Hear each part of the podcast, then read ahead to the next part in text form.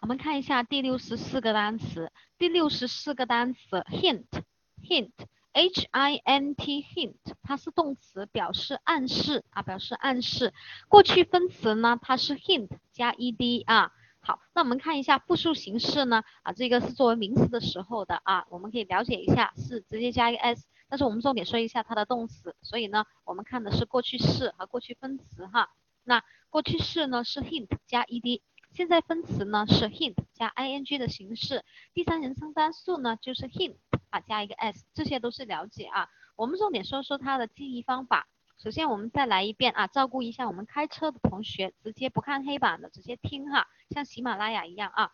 h i n t hint 啊，动词暗示，怎么记呢？重点记忆方法，我们来看一下，有两种啊，有两种。第一种是这样的，我里面呢有一个单词我们认识的，就是 hit h i t，然后呢我就把那个 n 给剔出来，对吧？hit 呢它是打的意思嘛，对吧？n 的话就是单个字母密码代入，就是你了，对吧？你看打你一下啊，打你一下就给你一点暗示了，对吧？嗯，或者是说打了你一下啊，然后呢给你什么暗示呢？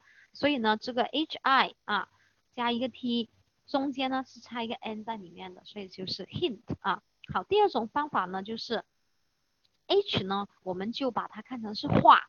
单个字母密码代入画，i n in 是在里面，对吧？t 的话，我们把它看成是题，也就是话题，h t 就是话题啊，i n 在中间，在里面嘛，对吧？所以你看话题里面究竟暗示什么呢？所以 h t 话题中间有一个 in 啊，对吧？所以 h i n t 这个是暗示什么呢？话题中间有什么呢？暗示什么呢？对吧？这个是第二种，当然还有很多种啊，同学们只是啊，你能记得住的就 OK 了。啊，当然，这个记忆方法呢，每个人像我们做一对一，每个人都有不一样的方法，都可以啊，也可以私信我们啊，换其他方法都可以啊，没问题。